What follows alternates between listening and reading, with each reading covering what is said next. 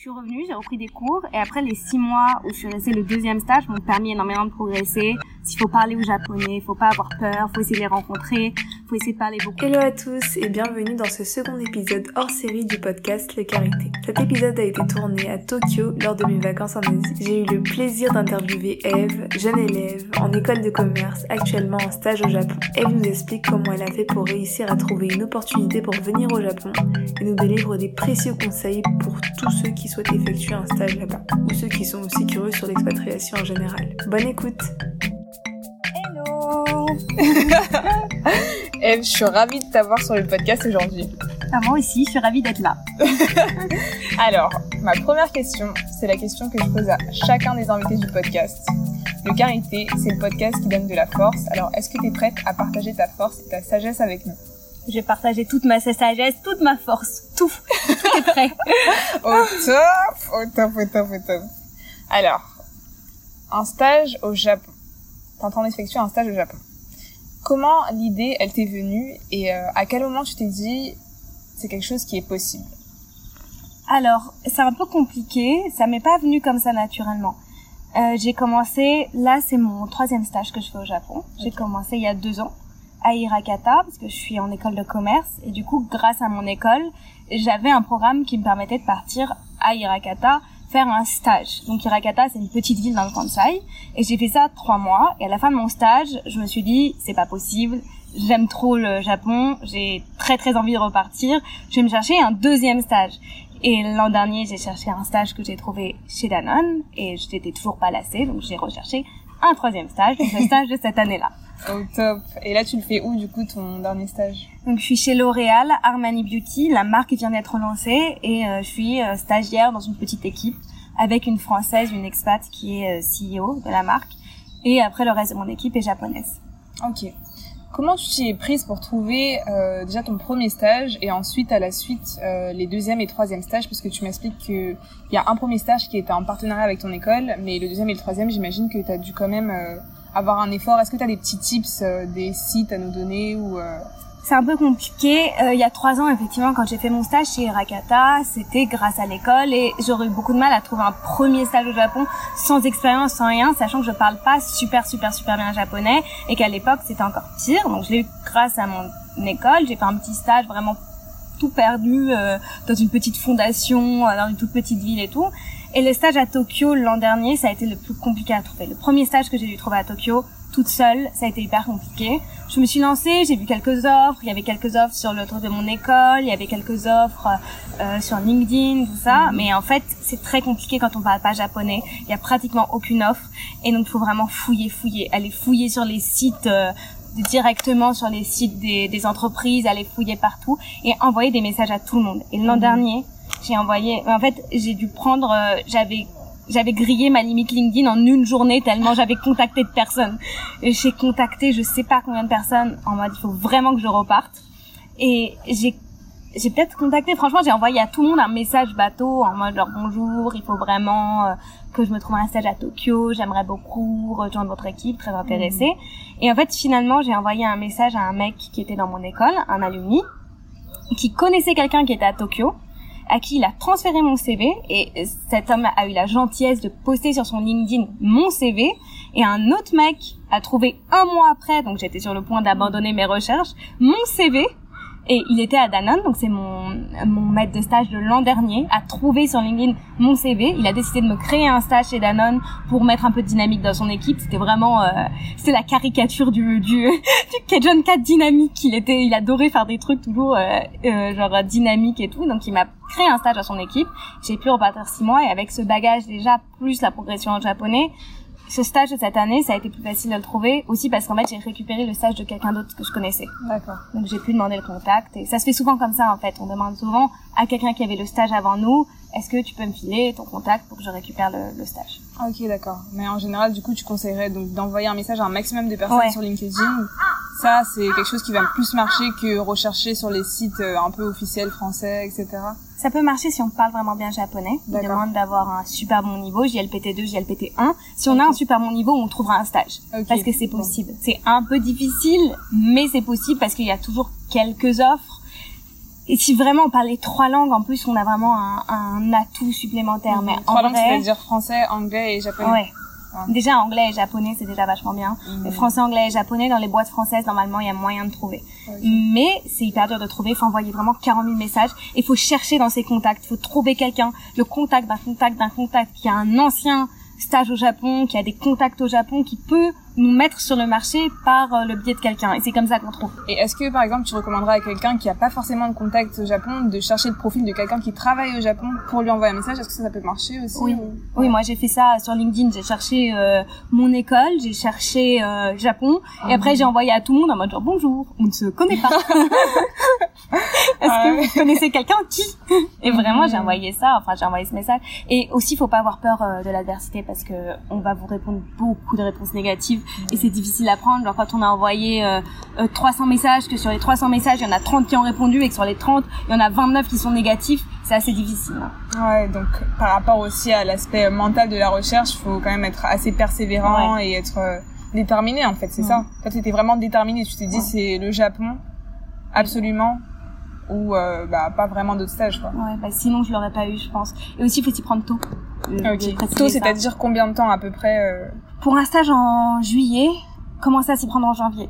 Parce qu'il y a le visa, il y a le temps de trouver, tout ça. Faut au moins trois mois. En gros, faut se dire qu'il faut qu'on ait trouvé deux, trois mois avant le stage, avant le début du stage. Donc, faut commencer à chercher partout. Et dès janvier, faut commencer à 100%. Parce que plus on s'y prend tôt, plus les gens peuvent vous dire au pire revenez après, mais au moins on s'entendra jamais dire c'est trop tard. Ouais, bah oui.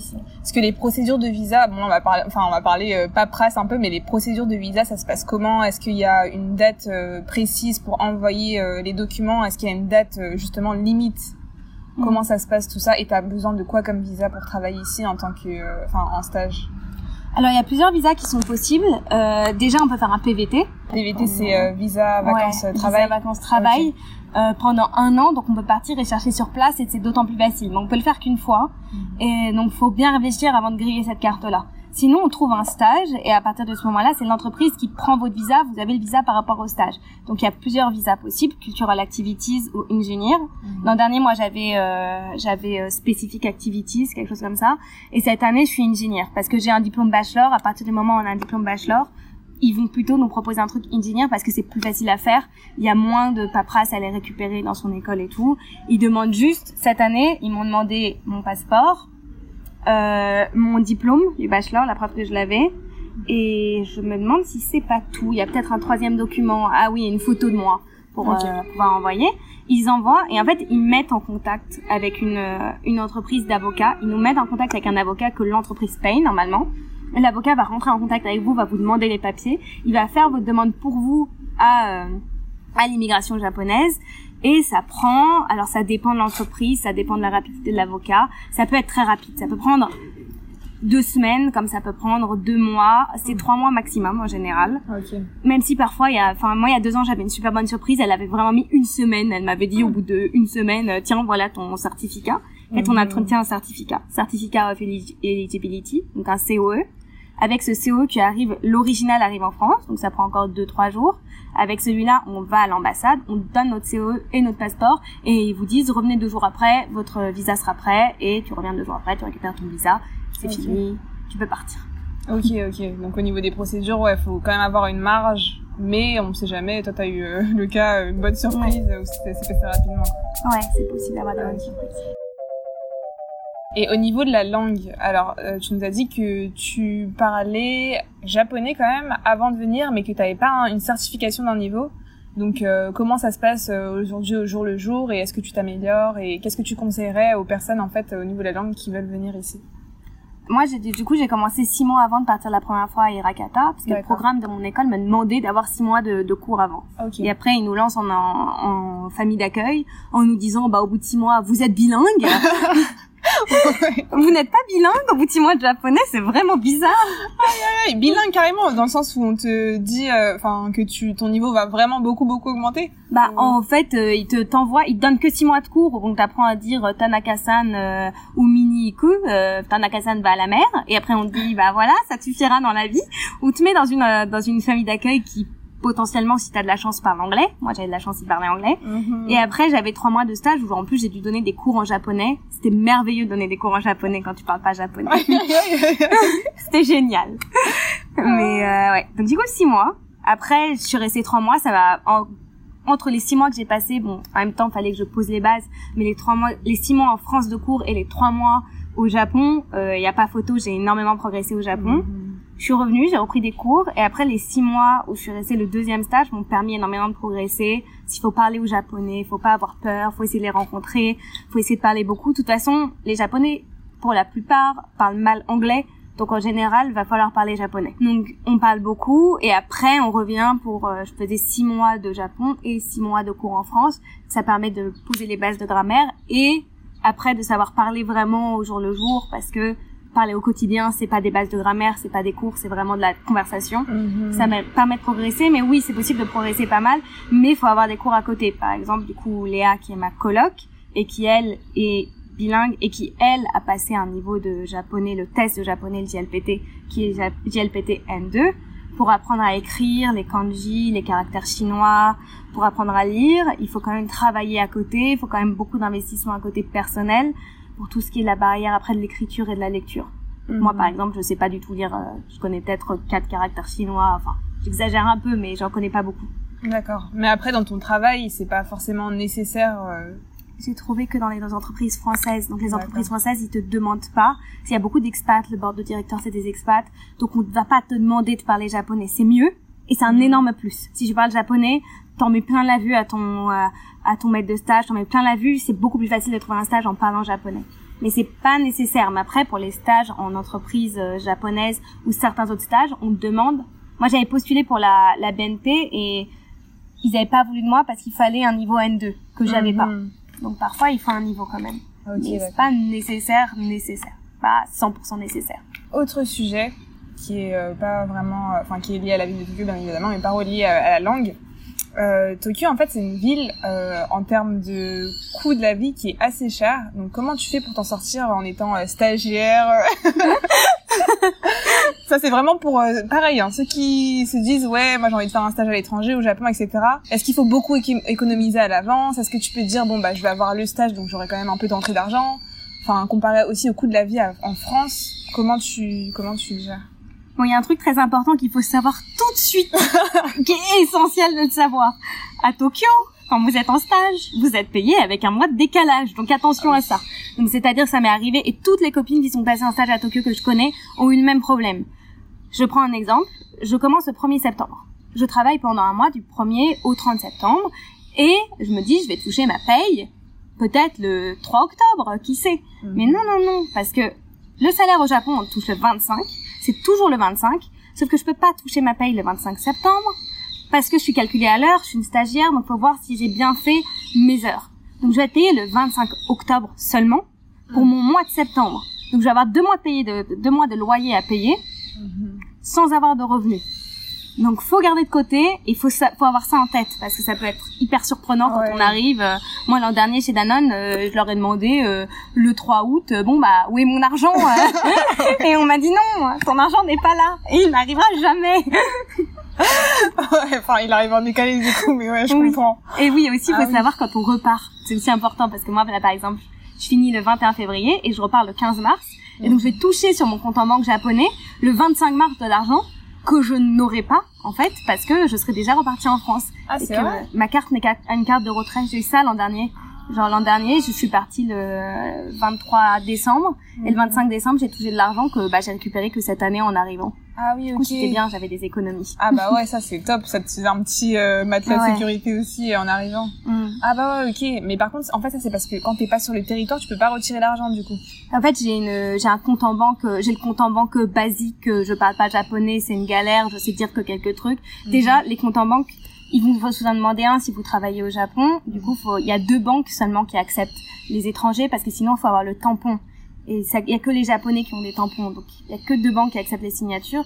C'est la JLP, JL JP Post, donc la banque où je suis, où j'ai un compte, en fait, de retrait, où je peux juste retirer ma carte ne me sert qu'à retirer de l'argent. Si je suis pas sur place, je peux peux pas retirer. Ouais. Et je peux pas retirer en France. Donc c'est de l'argent qui est bloqué au Japon. Et il y a une banque beaucoup plus élaborée, mais faut être, faut avoir un visa déjà, faut être là pas mal de temps, faut avoir un my number. Enfin c'est, c'est assez compliqué, mais pour les vrais expats qui sont installés là, j'ai une copine là qui a changé, qui est passée à cette banque là. Mhm. C'est la Shisei Bank. Je me souviens plus exactement comment elle s'appelle, mais c'est ça. Mais en fait, les gens qui restent six mois sont pas concernés. D'accord. C'est ça. Et euh, au niveau du coup du, du prix, alors l'appart coûte très très cher. Les apparts coûtent très très cher. Vivre, ça coûte très très cher. Il faut pas hésiter à prendre un appart qui coûte un peu plus cher, bien placé, parce que les transports coûtent cher aussi. Mhm. Donc faut avoir ça en, en tête. Si on peut tout faire à pied, on fait une belle économie. Mais après manger, ça coûte rien. Et on peut vraiment manger pour 2 euros euh, en restaurant et tout. Donc faut, on peut aussi prendre ça en compte. On fait des économies sur manger, sortir, ça coûte pas grand chose. On peut trouver des karaokés pas chers, euh, des bon les boîtes c'est un peu plus compliqué, mais c'est facile de sortir pas cher, d'aller boire pour pas cher, tout ça. Après c'est vraiment l'appart et le logement qui coûtent cher au Japon. Ok. En termes de prix, est-ce que tu peux nous dire à peu près euh, pour un mois, euh, par exemple, de transport ou pareil un mois de logement et par quartier? Enfin, par quartier, bon, je pense que ce serait un peu compliqué de faire une cartographie, mais est-ce que c'est très très cher? Bah ça dépend. par si rapport à un stagiaire de, enfin, un- un- une rémunération de stagiaire, pardon. En gros cette année je touche environ 200 000 par mois. Mhm. Enfin zéro sur le mois de septembre du Ouais, coup. Mais en décalé, euh, Oui. Et euh, donc on est en coloc, on est à deux, on a un appart qui coûte 150 000. On est placé euh, dans un des meilleurs quartiers de Tokyo, au centre entre Shinjuku et Harajuku. mhm. Donc on est placé vers Yoyogi. Donc ça c'est un quartier qui coûte assez cher, mais c'est parce que euh, j'ai zéro zéro frais de transport. Je fais pratiquement tout à pied. Euh, mais du coup on paye 150 000 notre appart, donc 75 000 chacune. Après il faut aussi prendre en compte le fait que on est chez Sakura House Mhm. et que ça coûte plus cher Sakura House et qu'on paye plus cher que des japonais parce que les étrangers payent plus cher que les japonais euh, c'est plus difficile de trouver un appart donc on va passer par des agences qui peuvent coûter plus cher mais euh, 150 000 ça fait quand même pas mal ça fait 1200 euros on Mhm. vit pas dans un je précise qu'on vit pas dans un palace euh, quatre Oui. pièces euh, où on est dans un tatami une pièce 25 mètres carrés on n'est Mhm. pas euh, c'est pas euh, le grand le grand luxe et après ouais ça coûte plus ou moins cher Harajuku, Omotesando, ça va coûter plutôt, plutôt cher. En share house, on peut se débrouiller à 70 000. Après, en s'éloignant un peu dans des quartiers aussi sympas, Nakano, on peut déjà trouver moins cher dans des share house, mais la chambre sera pas forcément très grande. On n'aura pas la- le luxe d'être dans un appartement, le plaisir d'être tranquille et tout. Mais on peut s'en sortir, ouais, je pense qu'on peut s'en sortir à 60 000 l'appartement, mais on sera déjà plus loin. Ah, Ok, je vois. Sachant qu'on touche quand même, quand on est en stage, on touche quand même minimum 150 000, je pense. Parce qu'il y a quand même des règles de... Oui, de rémunération comme en France. Oui, ça enfin, dépend des. Oui, je, je, je fais une, une parenthèse. Je- si tu, tu es en entreprise française, tu vas toucher au minimum 150 000. D'accord. Moi, chez Mitsubishi, euh, Ah, donc euro coup, il y a français. donc pas forcément. Euh, mais bon, 100 000 minimum. 100 000 minimum, en vrai. 100 000 minimum. On touche 100 000 minimum, on va dire, du coup. Bon, en vrai, si on se débrouille bien, on peut toucher 130 000, 140 000, alors ça va. Ok, ça revient. En fait, ça revient presque au prix d'un stage, en- enfin, au, au- à la rémunération d'un stage aussi en France. 100 000. euh, On peut être 150 payé, 000. ouais. On peut être payé un peu mieux. hein. Moi, je trouve que je suis bien payée pour un stage en France. Je suis pas sûre que j'aurais trouvé autant. Parce que, et même l'an dernier, euh, quand j'étais chez Danone, mon, mon maître de stage avait pris en compte le fait que, du coup, j'allais devoir payer un appartement et avait essayé d'augmenter, du coup, ma paye en fonction de ça. Ah, ça c'est cool. Parce que je suis, moi, j'avais fait un stage en France où j'étais payée, le seul stage que j'ai fait en France, j'étais payée genre 700 euros, quelque chose comme Hmm. ça. Donc, minimum, euh, euh, enfin presque. ouais, c'est ça, genre, euh, le minimum, tiens, voilà, le minimum dégage, genre, euh, Ouais. Donc c'était pas non plus ouf. Alors qu'au Japon, j'ai quand même, j'arrive quand même à mettre un peu de côté. Et alors, est-ce que euh, en termes d'adaptation, t'as eu euh, beaucoup, euh, enfin, est-ce que t'as senti un- une vraie différence avec la France? Dans le sens où quand t'es arrivé ici, est-ce que tu t'es senti tout de suite entre gros guillemets à la maison parce que t'as eu un gros coup de cœur pour le pays, ou est-ce que t'as des périodes aussi où tu t'es dit ah c'est quand même difficile de vivre ici? Bah, j'ai eu un gros coup de cœur pour le pays. J'adore le pays, mais forcément, enfin, quand on est dans un pays étranger, c'est pas facile. Euh, le pire, et je pense que tous les expats vont être d'accord là-dessus. Le pire, c'est l'administration. Parce que une fois que tu t'es inscrite, ce qui est déjà en soi une grosse galère, d'aller s'inscrire, d'aller donner son son son adresse pour compléter sa carte de résidence et tout. Enfin, c'est beaucoup de galères, beaucoup de paperasse. Tu vas recevoir des messages, euh, des, des, des, des lettres magnifiques euh, dans ta boîte aux lettres, écrites entièrement en japonais, ou même les japonais, parce que j'avais demandé à quelques potes japonais de m'aider, ça pas vraiment de quoi il s'agit. Et tu vas recevoir plein, mais plein. Et donc, du coup, tu vas être genre, est-ce que je vais aller chercher ce document à la banque, mais je ne sais pas ce que c'est, ou à la poste, mais je ne sais pas ce que c'est. Donc, l'administration, s'inscrire à la banque, j'ai galéré à m'inscrire parce que j'avais pas de numéro japonais, et j'ai dû faire la guerre au banquier pour qu'il accepte de m'inscrire finalement, en mettant, enfin, normalement, donc faut déjà sachez-le mettez un faux numéro du coup. Parce qu'en fait on reçoit ma carte bancaire. Je recevais ma carte bancaire par lettre qui me disait d'aller récupérer ma carte bancaire à la poste directement parce que euh, pour les documents importants, tu reçois un papier qui dit aller retirer directement à la poste pour être sûr que le document ne, ne finit pas dans des mauvaises mains. Mhm. Et en fait, il voulait mon numéro à tout prix pour pouvoir m'appeler pour me prévenir que le, la poste allait passer chez moi pour laisser dans ma boîte aux lettres un papier. Donc je leur disais mais je peux ouvrir ma boîte aux lettres. Je vois. Ils me disaient non non non, il faut vous prévenir. Donc je leur disais vous avez mon mail. Ils disaient non non non non, il faut aussi vous prévenir par téléphone. Donc c'est assez génial. Après ce qui est un peu compliqué c'est la langue forcément si on parle pas trop.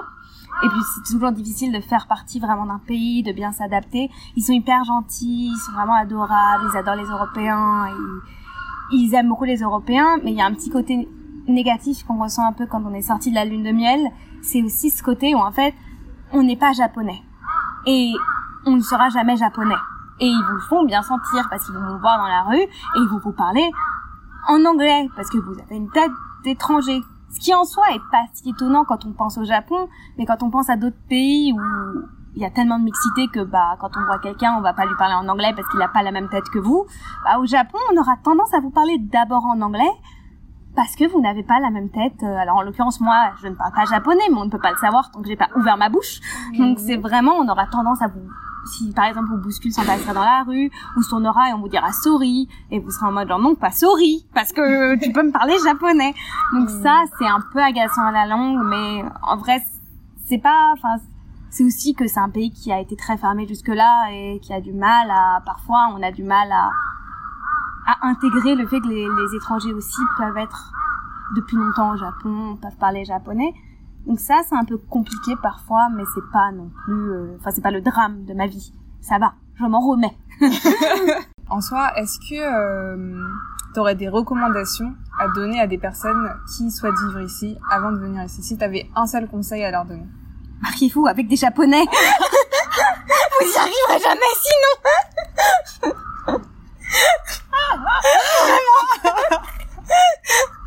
Ah non, c'est très galère parce qu'en plus, si on a vraiment envie de s'installer ici, de fonder une famille ici et tout, déjà vos enfants, si vous mariez avec un expat, juste là, je, je vise sur la vie de famille. Si vous vous mariez avec un expat et que vous avez un enfant ici et que vous restez installé ici et votre enfant vit toute sa vie ici jusqu'à ses 20 ans, à 20 ans, il va découvrir qu'il n'est pas japonais et que du coup, il a il est un peu apatride parce qu'il a vécu toute sa vie dans un pays mais il ne fait pas du tout, enfin il n'est pas membre du pays, donc c'est compliqué. Et aussi pour la paperasse, pour prendre un appart, pour faire plein de trucs qui est hyper galère quand on est étranger, c'est vraiment plus facile quand on est avec un japonais. Donc c'est galère. Alors ah oui, oui après tout est possible, mais faut faut être prêt à assumer le fait qu'on va beaucoup galérer pour avoir un appartement, beaucoup galérer pour se faire accepter dans certaines situations. Il faut énormément travailler la langue parce que c'est hyper important, c'est la base, mais écrire, comprendre, lire, et il faut être prêt. Euh, je pense que c'est plus facile d'être dans une entreprise étrangère aussi. Je pense que pour être dans une entreprise japonaise, après tout est vraiment trop compliqué. Une entreprise qui est prête à vous aider, mais au début ça va pas être facile pour les papiers, pour la paperasse. Une fois qu'on est installé avec du courage, il y a des banques qui sont capables de vous accepter. J'ai une copine qui est expat, qui est, qui est là depuis 5 ans, qui a réussi à trouver un moyen d'avoir une banque où elle peut transférer son argent en euros. C'est si jamais elle décide de revenir, qu'elle a une somme en économie en yens et qu'elle peut pas la transférer en euros, c'est galère. Donc elle a trouvé une banque qui peut transférer sa somme en euros. Et il faut être prêt à aussi s'attendre à surtout des galères niveau appartement, tout ça. Mais en s'accrochant, c'est possible. C'est plus facile avec un japonais. Donc essayez d'avoir au moins un ami japonais, quelque chose comme ça. Même si on veut monter sa boîte, on peut pas le faire sans un japonais. Donc on a toujours besoin d'un japonais. Juste pour mettre le nom, juste pour mettre le tampon, juste. Euh. Ok, ça marche. Donc conseil, essayer de se faire des amis et si plus affinité, ça, ça dépendra après. faire une annonce sur Google. Cherche Marie, sage-femme japonais. ok. Maintenant, on va passer à la deuxième partie, qui est l'instant carité d'habitude, mais comme on est au Japon, c'est l'instant sushi. Alors, C'est quoi? Je la pose telle quelle comme je, je le demande avec le karité. Donc c'est quoi ton sushi dans la vie de tous les jours? Ici Alors, mon sushi dans la vie de tous les jours, mon sushi que je mange, c'est le chutoro, le, le thon gras. Et mon sushi dans la vie de tous les jours, euh, mon grand kiff, c'est euh, le modèle japonais euh, 1m90 de japanitude euh, qui se balade dans un Rajuku et qui est trop beau et que je peux admirer euh, en toute quiétude. ok, ça marche. On va passer à la deuxième partie de l'instant carité, donc euh, qui est une citation. La citation du jour, c'est La vie est une bougie dans le vent. Alors à quoi est-ce qu'elle te fait penser cette citation? À ma vie quotidienne avec la bougie le vent qui bouge tout ça ça va s'éteindre mais finalement non parce que j'ai j'ai galéré mais l'administration me laisse tranquille pour l'instant. Euh, non mais c'est vrai ça fait penser que parfois c'est pas facile et on a l'impression que c'est la galère et là que c'est la fin et on aimerait bien juste être tranquille et, et tout droit et, et, pas de vent s'il vous plaît. Mais euh, c'est aussi ça vaut le coup parce que c'est la lumière c'est la joie c'est la positivité. Dernière euh, question, du coup, où est-ce qu'on peut te retrouver s'il y a des personnes qui ont des questions par rapport justement à avoir un stage ou par rapport à ton parcours ou euh, n'importe quoi Est-ce qu'on peut te retrouver quelque part euh, Oui, bah on peut me retrouver sur euh, Instagram où euh, je répondrai Ev's Unicorn Dream, du coup. Et je répondrai aux questions. Et sinon, bah, on peut me retrouver sur Facebook. Je suis dans tes amis d'ailleurs, je crois. Eve Alouche, si jamais on a besoin de savoir ce qui se passe. Alors après, je n'ai pas la science infuse, mais je peux donner des conseils, oui. Ok, ça marche au top. Merci beaucoup, Eve. Merci. Merci d'avoir écouté cet épisode jusqu'à la fin. Si tu écoutes le podcast sur Apple Podcast, laisse-nous un commentaire ou quelques étoiles. Ça m'aide à avoir du feedback et à améliorer le contenu aussi. Retrouve le Carité sur Instagram, lecarité, L-E-K-A-R-I-T-H-E, et la playlist du Carité sur Apple Music. On se retrouve pour un prochain épisode, cette fois-ci en Lausanne, en direct de l'événement Queen Elevate. Take care!